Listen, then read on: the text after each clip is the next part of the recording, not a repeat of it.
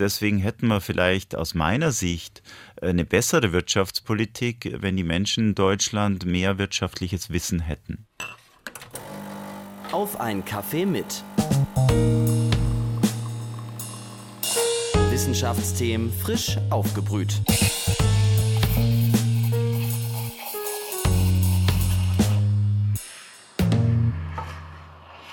Hallo und herzlich willkommen zu einer neuen Folge Auf einen Kaffee mit, dem Wissenschaftspodcast der Uni Leipzig. Mein Name ist Viktoria Rauchhaus, ich studiere Soziologie und spreche in diesem Podcast mit WissenschaftlerInnen der Uni Leipzig über ihre Forschungsthemen.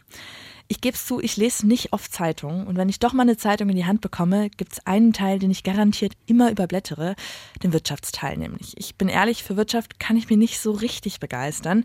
Trotzdem spielt Wirtschaft in meinem Leben gerade eine große Rolle. Jedes Mal, wenn ich im Supermarkt an der Kasse stehe, dann bekomme ich sie ganz schön zu spüren, diese Wirtschaft, in Form der aktuellen Inflation nämlich. Damit bin ich natürlich nicht alleine. Wir haben auf Instagram eine Umfrage durchgeführt und da gab es sehr viel Resonanz dieses Mal.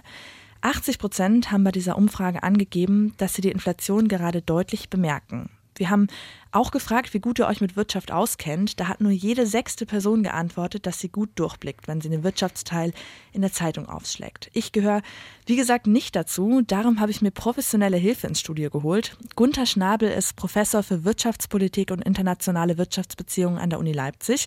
Außerdem ist er regelmäßig bei Zeitungen, Podcasts und Talkshows zu Gast und spricht über die aktuelle Inflation und andere aktuelle wirtschaftliche Entwicklungen. Zwischen all diesen Medienauftritten konnte ich ihn aber für eine Stunde zu mir ins Studio locken. Jetzt sitzt er mir gegenüber. Hallo, Herr Schnabel.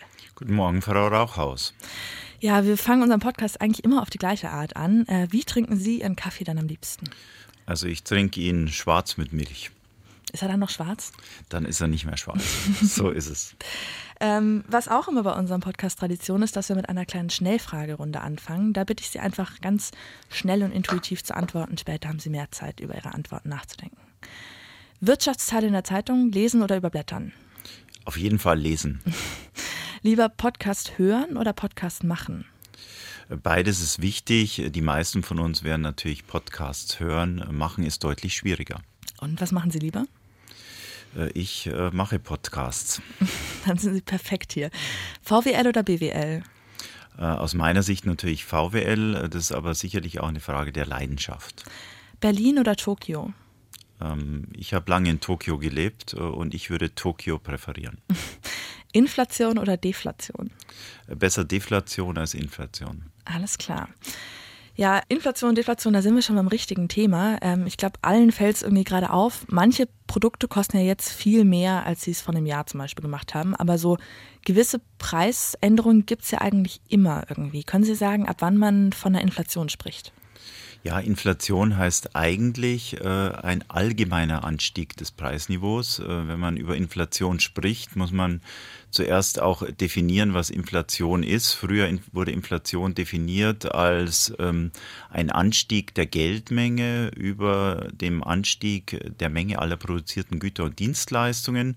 Heute wird Inflation oft gesehen als die Veränderungsrate eines vorformulierten Preisindex äh, im Euroraum äh, der harmonisierte Konsumentenpreisindex. Äh, generell würde ich auch sagen, äh, die Preise steigen jetzt auf breiter Front. Wie Sie richtig gesagt haben, verändern sich die Preise immer. Aber wenn sich auf breiter Front die Preise nach oben verschieben, dann könnte man von Inflation sprechen. Also ganz einfach ausgedrückt, Inflation ist, wenn alles irgendwie teurer wird. Ja, nicht alles, aber das meiste. Können Sie sagen, wie das entsteht? Ja, jetzt gibt es natürlich äh, unterschiedliche Theorien. Äh, wir können in der aktuellen äh, Kommunikation oft wahrnehmen, dass die Inflation jetzt sogenannten exogenen Faktoren, Faktoren, die von außen kommen, zugeschrieben wird, also zum Beispiel der Ukraine-Krieg ähm, oder auch der Coronavirus. Ähm, man kann aber auch Inflation äh, darin begründet sehen, dass die Geldpolitik der Zentralbank zu expansiv ist. Das heißt, die Zentralbank bringt äh, viel mehr Geld in Umlauf ähm, als das gerechtfertigt wäre. Und dann entsteht ein Inflationsdruck. Und wir haben in den letzten Jahrzehnten erlebt, dass der Inflationsdruck äh, sich zuerst ähm, bei Aktien- und Immobilienpreisen, bei sogenannten Vermögenspreisen gezeigt hat. Äh, seit Juni 2021 äh, zeigte sich auch äh, in den offiziellen Konsumentenpreisindizes. Aber wie kommt es, dass die Europäische Zentralbank einfach mehr Geld druckt, als sie sollte? Ja, das ist eine grundsätzliche Frage. In den äh, europäischen Verträgen ist die Europäische Zentralbank als unabhängig äh, verankert. Das heißt, ihr ist ein Ziel vorgegeben, nämlich die Preisstabilität, dem sie primär verpflichtet ist. Es gibt aber auch in der Literatur viele Gründe, äh, warum sich Zentralbanken jetzt äh, von dem Ziel der Preisstabilität äh, abwenden könnten. Einer ist, dass sie die Interessen des Finanzsektors folgen und der andere ist, dass sie den Interessen der Regierungen folgen. Und wir müssen uns auch bewusst sein, dass vor Einführung des Euros es in Europa zwei Zentralbankmodelle gab. Es gab das deutsche Zentralbankmodell.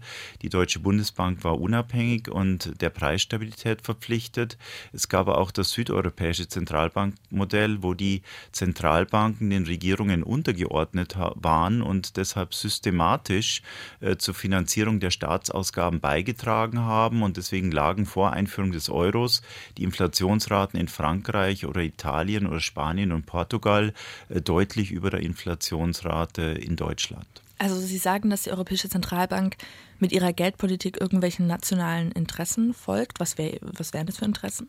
Naja, ich würde jetzt zunächst mal sagen, den Interessen der Regierungen. Wir haben erlebt, äh, dass seit Ausbruch der europäischen Finanz- und Schuldenkrise die Europäische Zentralbank vermehrt Staatsanleihen gekauft hat. Ich würde davon ausgehen, dass im Moment im Portfolio der Europäischen Zentralbank Staatsanleihen im Gegenwert von ungefähr 4000 Milliarden Euro liegen. Und das könnte man durchaus ähm, als versteckte monetäre Staatsfinanzierung sehen. Das heißt, die Europäische Zentralbank trägt systematisch äh, zur Finanzierung äh, der Staatsausgaben im Euroraum bei. Und äh, im Verlauf der sogenannten Corona-Krise war es ja auch so, dass alle äh, zusätzlich äh, emittierten äh, Staatsausgaben, Staatsanleihen von der Europäischen Zentralbank aufgekauft wurden.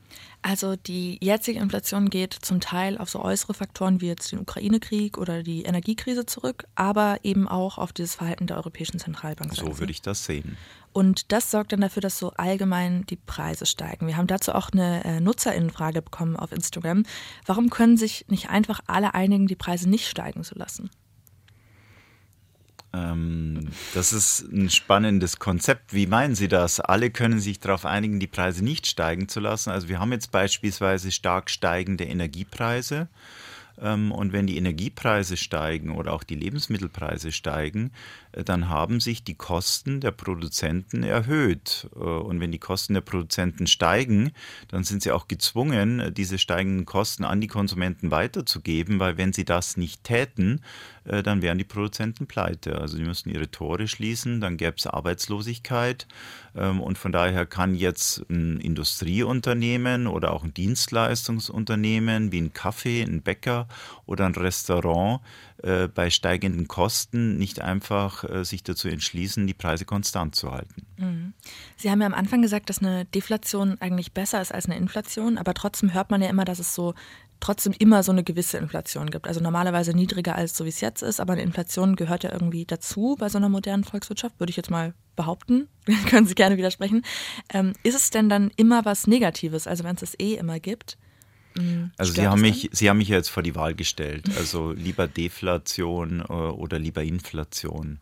Äh, und dann würde ich sagen, jetzt auch aus Konsumentensicht, äh, es ist besser aus Sicht der Konsumenten, wenn die Preise im Durchschnitt fallen, als wenn die Preise im Durchschnitt steigen.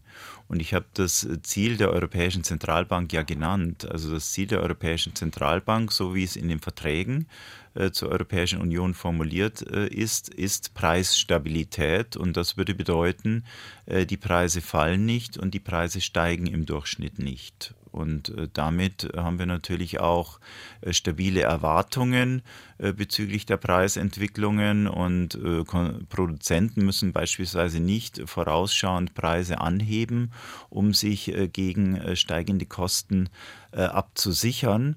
Jetzt gibt es natürlich in der Volkswirtschaftslehre eine umfassende Diskussion, ob Inflation besser ist oder Deflation.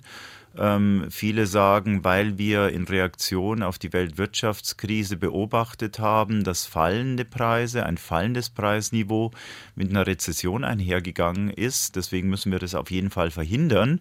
Es gibt aber auch ähm, Episoden ähm, in der Wirtschaftsgeschichte, wo fallende Preise mit äh, einem steigenden Wachstum äh, einhergegangen sind. Das war zum Beispiel in der zweiten Hälfte des 19. Jahrhunderts der Fall unter dem sogenannten äh, Goldstandard, wo die industrielle Revolution sehr hohes Wachstum erzeugt hat. Die Geldmenge ähm, weil das äh, Geld, die Währungen an Gold gebunden waren, nicht entsprechend steigen konnten und dann sind die Preise gefallen. Also von daher kann ich aus wirtschaftshistorischer Sicht nicht äh, argumentieren, ähm, dass Deflation äh, zwingend äh, schlecht ist. Es wurde aber ähm, in den letzten Jahrzehnten immer wieder argumentiert, dass so ein gewisses Maß an Inflation gut ist, äh, weil es den Unternehmen eben die Möglichkeit gibt, auch die Preise anzuheben.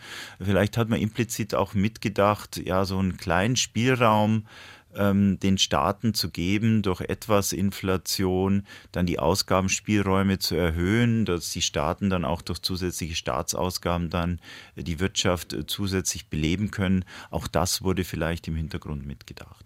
Mir fällt gerade auf, wir werfen die ganze Zeit mit dem Begriff Deflation um uns, aber haben gar nicht erklärt, was es ist. Können Sie vielleicht ganz kurz zusammenfassen, was eine Deflation ist? Naja, Inflation heißt Anstieg des Preisniveaus, also die Preise im Durchschnitt äh, steigen an äh, und Deflation würde heißen, ein fallendes Preisniveau. Also die Preise fallen im Durchschnitt mhm, aller Güter. Genau, aber was jetzt genau besser ist, kann man nicht so einfach beantworten. Da gibt es eben eine kontroverse Diskussion, was sicherlich unbestritten ist, dass je höher die Inflationsrate ist, desto schädlicher ist das auch. Mhm. Was denken Sie, wie sich die aktuelle Inflation entwickelt? Steigt die Inflationsrate noch?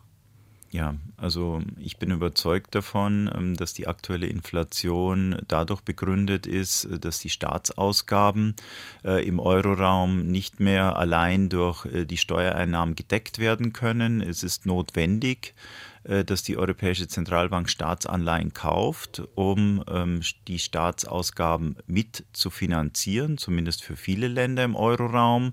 Äh, und wenn ich jetzt eine äh, Projektion machen soll für die zusätzliche Inflationsrate, dann würde ich sagen, die Inflationsrate wird auf Dauer auf hohem Niveau verbleiben, wenn die Staaten im Euroraum nicht ankündigen werden, ihre Ausgabenpläne deutlich einzukürzen. Und weil ich das nicht beobachten kann, würde ich davon ausgehen, dass wir auf Dauer äh, Inflationsraten haben, die deutlich über dem selbstgesteckten Ziel der Europäischen Zentralbank von 2% liegen werden. Das schließt aber nicht aus, dass wir jetzt äh, von 10 äh, oder 11% Inflation wieder runterfallen auf 8 oder 7% und dann könnte es auch wieder hochgehen. Ähm, das ist durchaus möglich. Aber Sie sagen, man muss sich darauf einstellen, dass wir jetzt einfach dauerhaft eine höhere Inflationsrate haben werden? Wenn wir ähm, keine grundsätzliche Wende bei den Staatsausgaben beobachten, äh, dann würde ich davon ausgehen, dass wir dauerhaft Inflationsraten deutlich über dem 2%-Ziel haben werden. Mhm. Was sagen Sie, also wer hat denn alles die Macht, überhaupt so eine Inflation zu beeinflussen? Ich habe es schon rausgehört, die Staaten, die EZB, sind das die einzigen Akteure, die irgendwie die Inflation stoppen könnten? Also in der Literatur ist man sich eigentlich einig, äh, dass die Verantwortung äh, für äh, die Preisstabilität bei der Zentralbank liegt. Das ist auch so in den Verträgen zur Europäischen Union verankert. Und die Europäische Zentralbank hat jetzt das Ziel der Preisniveaustabilität und deswegen ist es auch in ihrer Verantwortung, die Inflationsrate zurück zu diesem selbstgesteckten Ziel von 2% zu bringen. Ähm, ich beobachte aber auch, dass, weil die Europäische Zentralbank diesem Ziel nicht gerecht wird, ähm, eine Zentralbank soll ja Inflationsgefahren vorausschauend erkennen und Inflation vorausschauend bekämpfen. Das hat die Europäische Zentralbank versäumt und deswegen hängen wir jetzt in diesem Hochinflations, äh, äh, in dieser Hochinflationsumgebung. Äh, und deswegen sagt man jetzt, die Staaten sind in der Verantwortung, ähm, die Inflation zu bekämpfen. Zum Beispiel dadurch, dass sie Preiskontrollen einführen oder dadurch, dass sie Energieunternehmen subventionieren und damit die Energiepreise nicht so stark steigen. Das grundsätzliche Problem damit ist aber, dass sie entweder die Koordinationsfunktion des Preismechanismus in unserer Volkswirtschaft Volkswirtschaft durcheinander bringen. Das wäre ähm, sehr äh, einschneidend für unsere Volkswirtschaft. Oder dass zusätzliche Ausgabenverpflichtungen für die Staaten entstehen äh, und deswegen früher oder später äh, wieder die EZB gezwungen sein wird, Staatsanleihen zu kaufen und damit natürlich indirekt auch den Inflationsdruck wieder erhöhen wird. Sie haben jetzt schon ein paar Maßnahmen genannt, die die Staaten vielleicht ergreifen könnten, um eine Inflation zu stoppen. Beraten Sie PolitikerInnen auch? Also ich war vor einigen ähm, Wochen jetzt mal im Bundestag äh, zu einer Anhörung zur Inflation. Äh, diese Anhörung hat stattgefunden in Reaktion auf Vorschläge der CDU, CSU zur Inflationsbekämpfung. Ich werde natürlich auch immer wieder gefragt, ähm, was man tun könnte, um Inflation zu bekämpfen. Und dann gibt es eben immer zwei Antworten. Also was kann ich kurzfristig tun und was kann ich mittel- bis langfristig tun. Kurzfristig können die Staaten natürlich versuchen, über Subventionen Inflation abzudämpfen. Aber mittel- bis langfristig äh, müssen die Zinsen steigen. Äh, und müssen die Zentralbanken den hohen Bestand an Staatsanleihen, den sie in ihren Bilanzen haben, wieder abbauen. Sie haben ja gesagt, es ging jetzt auf, ein, auf eine Initiative der CDU-CSU zurück. Können Sie vielleicht da, ähm, wenn wir schon mal bei der Politik sind, da vielleicht so eine Einordnung machen? Also so Wirtschaftspolitik kann ja ganz unterschiedlich ausfallen, je nachdem, welche Partei gerade ein Land regiert. Was könnte zum Beispiel so mh, hm, die Wirtschaftspolitik der SPD von der Wirtschaftspolitik der FDP unterscheiden? Wie können da so grobe Linien aussehen? Also ich glaube, da haben Sie recht gut äh, die beiden Ecklösungen äh, beschrieben. Also ich würde sagen, eine liberale Wirtschaftspolitik oder eine liberale Geldpolitik ist immer auf Preisstabilität äh, ausgerichtet, auf freie Preise kombiniert mit Preisstabilität, weil dann Preise Knappheiten wiedergeben, so wie ich in der Vorlesung äh, sage. Und das ist sehr, sehr wichtig, weil wenn Preise äh, Knappheiten wiedergeben, dann passt sich die Produktionsstruktur in unserer Volkswirtschaft immer den Präferenzen der Konsumenten an. Also nehmen wir mal an, die Konsumenten wollen mehr Wein trinken und gehen in den Laden und kaufen mehr Wein, dann steigen die Weinpreise und dann machen die Winzer höhere Gewinne. Und dann würden die Winzer auch mehr Wein produzieren. Und gleichzeitig würden die Bierpreise fallen. Und es würde äh, zu geringeren Gewinnen für die Brauereien führen. Und die Brauereien würden weniger Bier produzieren. Ja, und dann passt sich die Produktionsstruktur den Präferenzen der Konsumenten an und das ist aus wirtschaftlicher Sicht, aus volkswirtschaftlicher Sicht jetzt sehr effizient äh, und der Wohlfahrt der Bürger äh, förderlich. Und ich würde sagen, eine liberale Geldpolitik wird sich immer für Preisstabilität und Preise einsetzen, weil wenn Sie hohe Inflationsraten haben, dann wissen Sie nicht mehr, ob steigende Preise jetzt wirklich äh, steigende Nachfrage nach einem Gut widerspiegeln oder einfach Inflationsdruck. Also die Tatsache, dass zu viel Geld im Umlauf ist. Und ähm, jetzt, wenn ich an äh, das linke politische Spektrum gehe, äh, da geht es einfach immer mehr um zusätzliche Staatsausgaben. Also man versucht natürlich ähm, äh, immer wieder neue Schwachpunkte in unserer Wirtschaft äh, zu identifizieren. Das hat auch viel mit Verteilungsfragen zu tun. Also es gibt das Argument, es gibt schwache wirtschaftliche Gruppen, äh, die äh, finanziell unterstützt werden müssen und sollen. Man äh, definiert auch langfristige Ziele, wie beispielsweise die Klimarettung. Äh, das Problem ist, dass alle diese Maßnahmen in der Regel ähm, aus Sicht von SPD und Grünen mit zusätzlichen Kosten äh, verbunden sind. Und wenn man zusätzliche Kosten hat, dann stellt sich immer die Frage der Finanzierung. Und im Wesentlichen haben sie drei ähm, Wege, jetzt äh, zusätzliche Staatsausgaben zu finanzieren. Also entweder sie kürzen in anderen Ausgabenbereichen, äh, das ist eine Möglichkeit, da treffen sie in der Regel auf große politische Widerstände, oder äh, sie ähm, äh, verschulden sich zusätzlich oder sie erhöhen die Steuern. Und wenn sie die Steuern erhöhen, dann treffen sie in der Regel auch auf den Widerstand der Bürger. Das ist bei den Wählern ähm, nicht sehr beliebt, äh, Steuererhöhungen. Und deswegen läuft es zunehmend aus Sicht der linken Parteien zu zusätzlicher Staatsverschuldung und diese zusätzliche Staatsverschuldung muss natürlich auch irgendwie auf den Finanzmärkten dann äh, gekauft werden. Und je höher die Staatsverschuldung, desto höher ist das Ausfallrisiko. Das heißt, private Akteure halten sich zurück und deswegen ist der letzte Akteur dann diese zusätzlichen Staatsanleihen zu kaufen, die Zentralbank. Und das führt dann wieder zu zusätzlichem Inflationsdruck. Und deswegen würde ich sagen, äh, zusätzliche Staatsausgaben finanziert durch Anleihekäufe der Zentralbank sind alles andere als sozial, weil am Ende dann äh, die Preise an den Ladenkassen steigen. Und wenn die Preise an den Ladenkassen steigen, dann sind die Menschen betroffen, die äh, den größten Anteil ihres Budgets äh, für die Güter des alltäglichen Bedarfs ausgeben, das heißt insbesondere Lebensmittel und Energie. Und Lebensmittel und Energiepreise sind immer die Preise, die zuerst äh, auf Inflationsdruck reagieren. Und äh, diese Einsicht äh, ist, glaube ich, bei den linken Parteien, insbesondere bei SPD und Grünen, scheinbar noch nicht angekommen. Also ich höre schon ein bisschen raus, dass Sie so eine kleine Präferenz haben. Ähm, was würden Sie sagen, wie, also Sie haben ja jetzt irgendwie schon ein bisschen anderen Hintergrund, wenn es um wirtschaftspolitische Fragen geht. Wie könnte ich mir denn eine Meinung bilden als Wählerin zu ähm, wirtschaftspolitischen Fragen, wenn es für mich ja, das hatte ich schon am Anfang erwähnt, irgendwie alles ein sehr undurchsichtiges Thema ist? Wie könnte ich mich entscheiden zwischen verschiedenen ähm, wirtschaftspolitischen Linien? Ich glaube, das Wichtigste ist, dass Sie sich ein, umfassend Bild, ein umfassendes Bild machen. Ja, also es reicht nicht nur eine Meinung zu hören, Sie müssen mehrere Meinungen hören und müssen dann abwägen. Also jeder Standpunkt hat natürlich seine Berechtigung und oft äh, unterscheiden sich die Standpunkte auch in der Zeitdimension. Also wir in der Wirtschaftspolitik diskutieren oft Hayek versus Keynes. Also Keynes war ein Ökonom, der zusätzliche Staatsnachfrage befürwortet hat, Schulden finanziert und hinter der Schuldenfinanzierung steht dann in der Regel auch eine expansive Geldpolitik, in der die Zentralbank dann die Staatsanleihen kauft. Und das wesentliche Argument von Keynes war, in the long run we are all dead. Also wir brauchen jetzt kurzfristige Erfolge und deswegen müssen wir uns über die langen langfristigen Entwicklungen äh, keine Gedanken machen. Äh, liberale Ökonomen sagen dann, das mag auf die kurze Frist in Ordnung sein.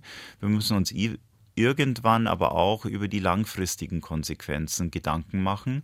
Und wenn wir die langfristigen Konsequenzen auf Dauer ausblenden, äh, dann kommen wir eben in eine Situation rein, wo die Staatsverschuldung immer weiter ansteigt, dann wahrscheinlich auch nicht mehr nachhaltig ist äh, und dann die fiskalische Dominanz kommt, so wie wir das nennen. Äh, die Zentralbank ist dann unter einem ständigen Druck der Regierungen, Staatsanleihen aufzukaufen und irgendwann vielleicht vielleicht auch verzögert, werden dann die Kosten für die Bürger deutlich und dann steigen die Preise an der Ladenkasse, so wie wir das jetzt beobachten. Und das ist dann in hohem Grad aus meiner Sicht unsozial. Bei Ihnen klingt es ja ein bisschen so, als wäre eine Wirtschaftspolitik jetzt ähm, prinzipiell besser als die andere. Kann es nicht auch sein, dass es irgendwie, dass man unterschiedliche Interessen haben kann und von daher eine unterschiedliche Wirtschaftspolitik wählen sollte? Also es gibt auf jeden Fall unterschiedliche Interessen. Ja, ich habe jetzt äh, diese beiden äh, grundsätzlichen wirtschaftspolitischen Ansätze auch versucht zu unterscheiden bezüglich der Zeitdimension. Also ich habe gesagt, die einen Argumente äh, greifen jetzt eher auf die kurze Frist, die anderen Argumente greifen jetzt eher auf die mittlere oder auf die lange Frist.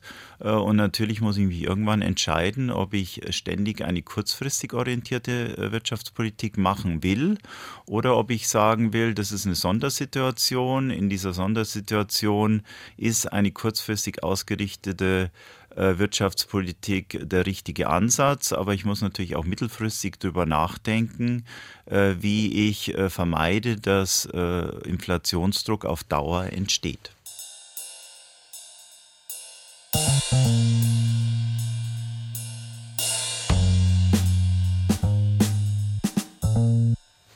Haben jetzt bei den verschiedenen politischen Linien vor allem auf Deutschland geschaut mit der FDP und der SPD. Sie blicken ja aber mit Ihrer Forschung oft auch ähm, eher Richtung Osten, Richtung Japan.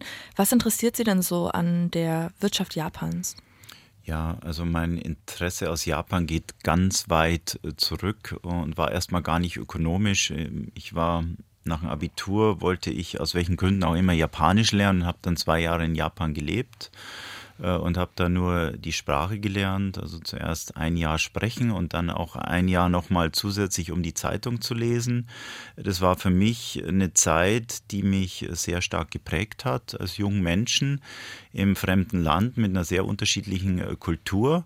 Ähm, ich habe dann äh, im Verlauf des Studiums und dann auch im Verlauf meiner wissenschaftlichen Karriere Japan nie aus, aus den Augen verloren.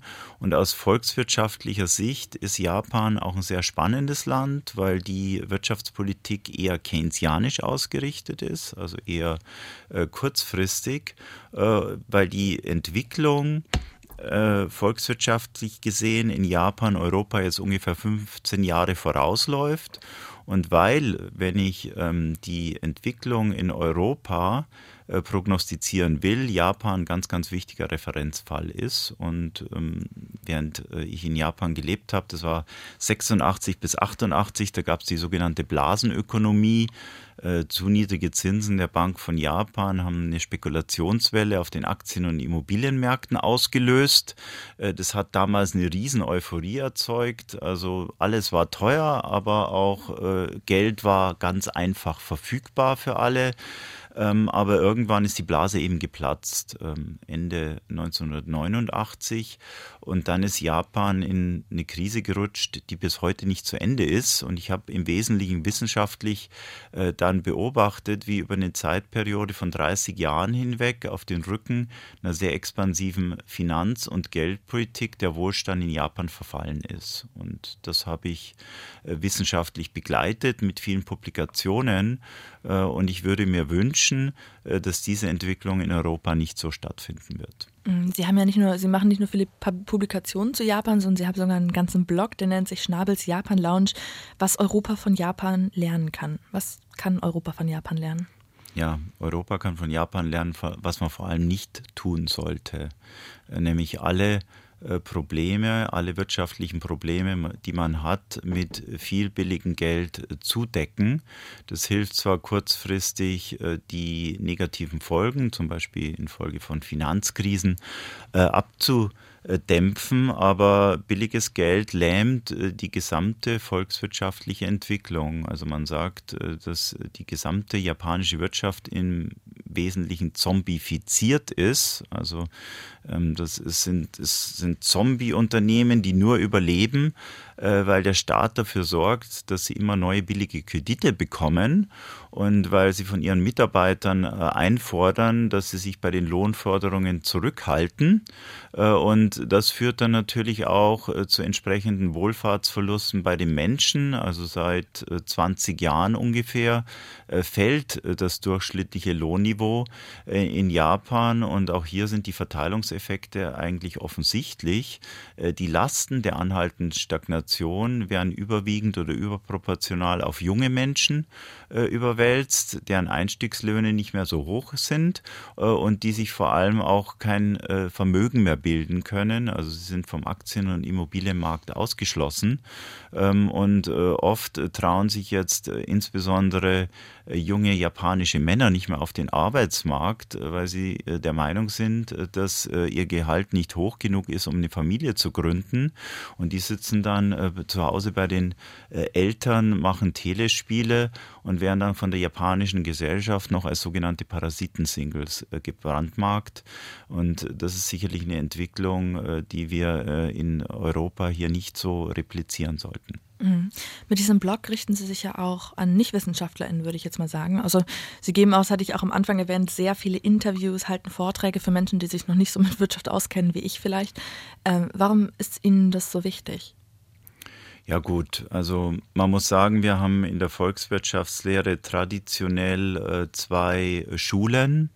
Wir haben natürlich die volkswirtschaftliche Theorie und wir hatten ähm, traditionell auch die Wirtschaftspolitik. Und die Theorie hat sich eher befasst mit der Formulierung von Modellen äh, und das Fach Wirtschaftspolitik hat sich damit befasst, aktuelle Entwicklungen äh, zu verstehen, zu beobachten, zu strukturieren und wirtschaftspolitische Empfehlungen zu geben. Äh, und wenn ich wirtschaftspolitische Empfehlungen geben will, dann ist es natürlich sehr, sehr wichtig, äh, dass ich die aktuelle wirtschaftliche Entwicklung umfassend verstehe. Und Volkswirtschaft ist immer komplex. Also hier in Deutschland agieren 80 ähm, Millionen Menschen wirtschaftlich und deswegen sind die Entwicklungen auch komplex. Es gibt unterschiedliche Interessen, es gibt unterschiedliche Spieler, es hat einen unterschiedlichen Einfluss auf unterschiedliche Menschen, also muss ich alles verstehen. Und äh, an den Grenzen Deutschlands macht die Wirtschafts wirtschaftliche Entwicklung ja nicht Halt. Äh, wir sind eine globalisierte Wirtschaft, also wir entwickeln uns auch in einem globalen Umfeld. Also sehr komplex, das zu verstehen. Also das hält mich eigentlich äh, täglich äh, auf Trab, hier äh, die Entwicklungen zu verstehen und zu strukturieren. Und nur wenn ich sie verstanden und strukturiert habe, auch in einem historischen, pfadabhängigen Kontext, kann ich auch aus meiner Sicht ähm, fundierte wirtschaftspolitische Entscheidungen geben. Und ähm, wirtschaftspolitische Entscheidungen werden natürlich von den Politikern getroffen, äh, aber die Politiker äh, blicken ähm, hinsichtlich der Wirkungsweise und der Begründung ähm, ihrer Entscheidungen natürlich auch wieder auf die Menschen, was sie bei den Menschen, bei den Wählern erreichen. Und deswegen hätten wir vielleicht aus meiner Sicht äh, eine bessere Wirtschaftspolitik, wenn die Menschen in Deutschland mehr wirtschaftliches Wissen hätten.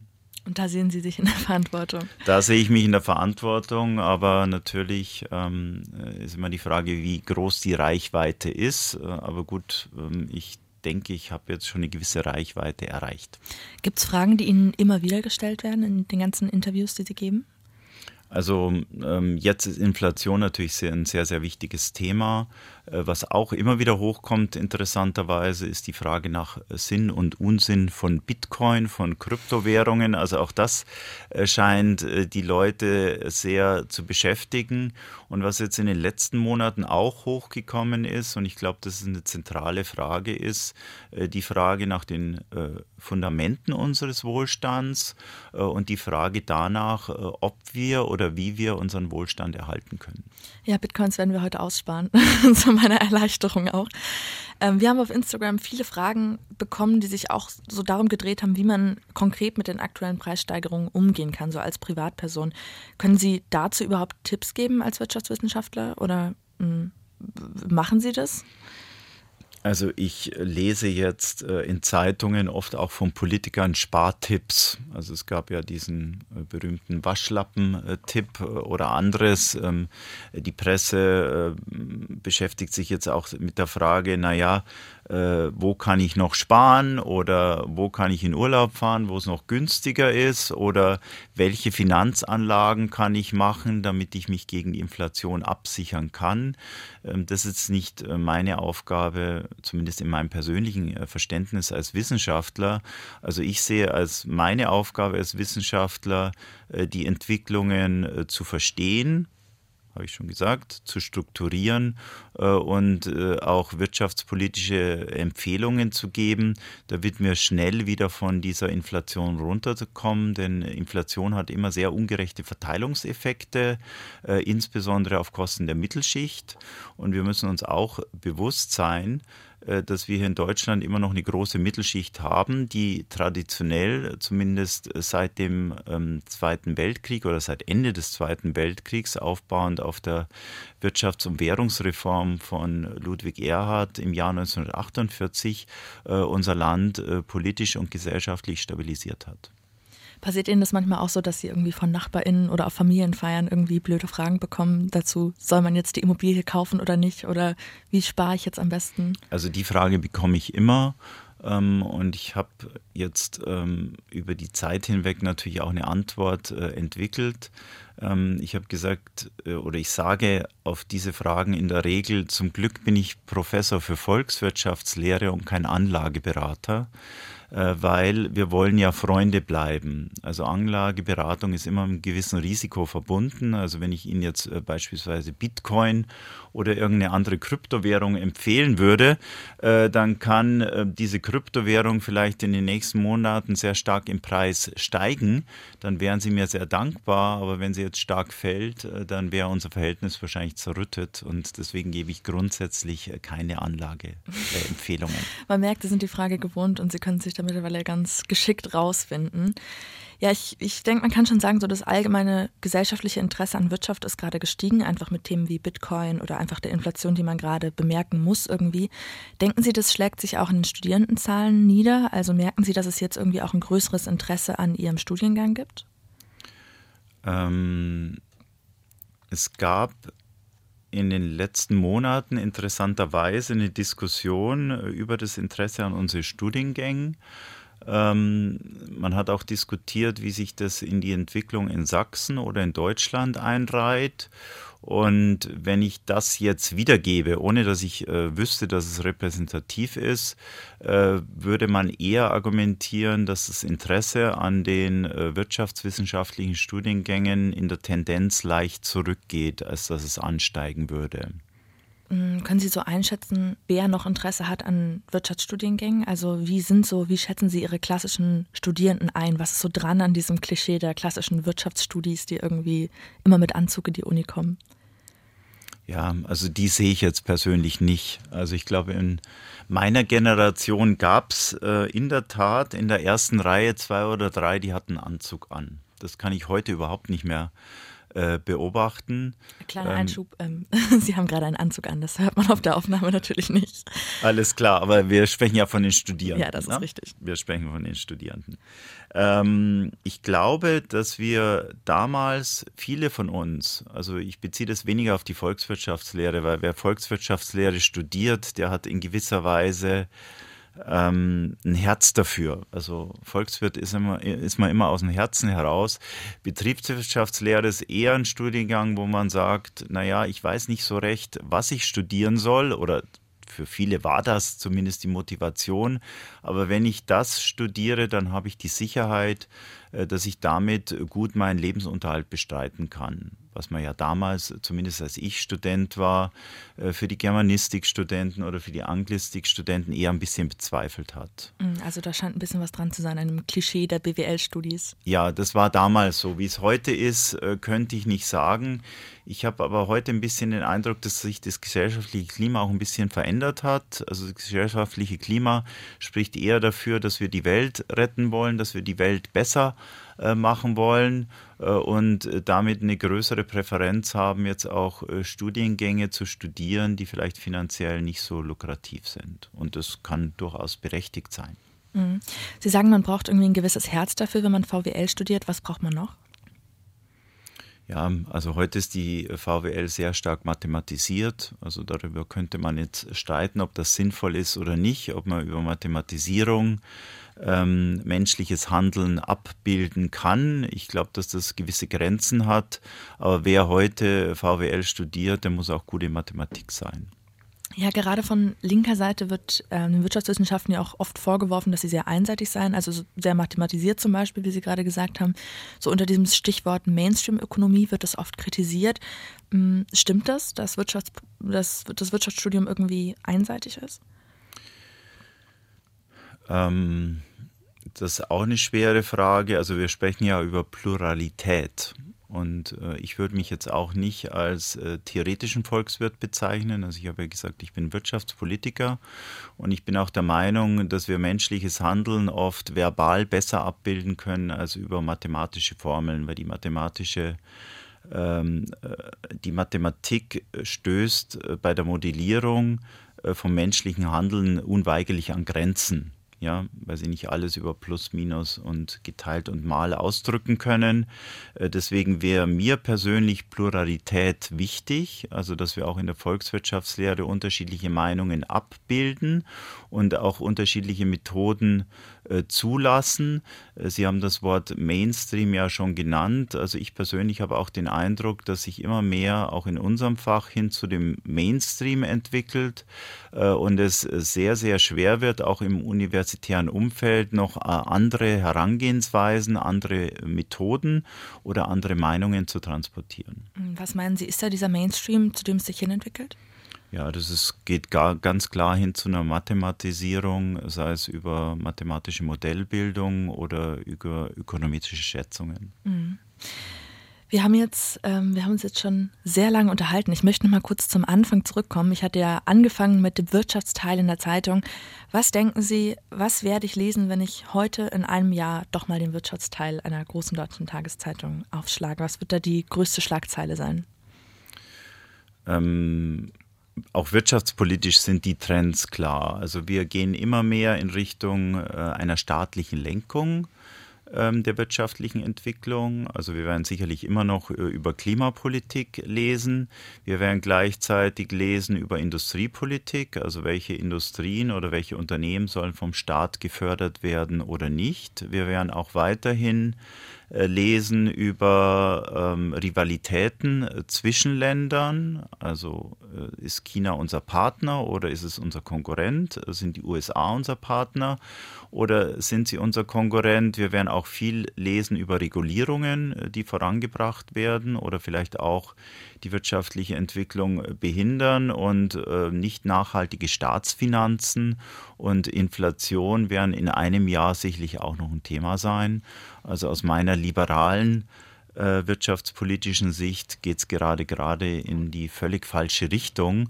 Ich würde mich freuen, wenn wir in einem Jahr wieder mehr über Kooperation, wieder mehr über äh, solide Staatsfinanzen, über stabile Preise reden würden.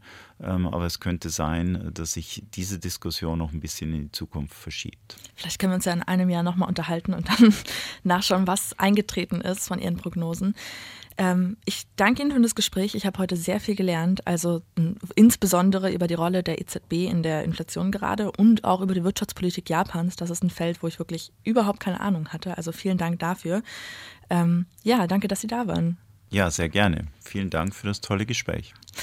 Wenn ähm, euch das Gespräch gefallen hat, dann freuen wir uns, wenn ihr uns eine schöne Bewertung dalasst. Wir freuen uns auch, wenn ihr euch die anderen Folgen noch anhört, die wir auf Spotify, auf YouTube und auf der Website bereitstellen. Falls ihr ähm, irgendwelche Hinweise, Fragen, Kritik, vielleicht auch Wünsche für die kommenden Folgen habt, dann könnt ihr die uns gerne per Instagram oder per E-Mail über kaffee.uni-leipzig.de wissen lassen. Und ansonsten freue ich mich, wenn wir uns in der nächsten Folge wiederhören.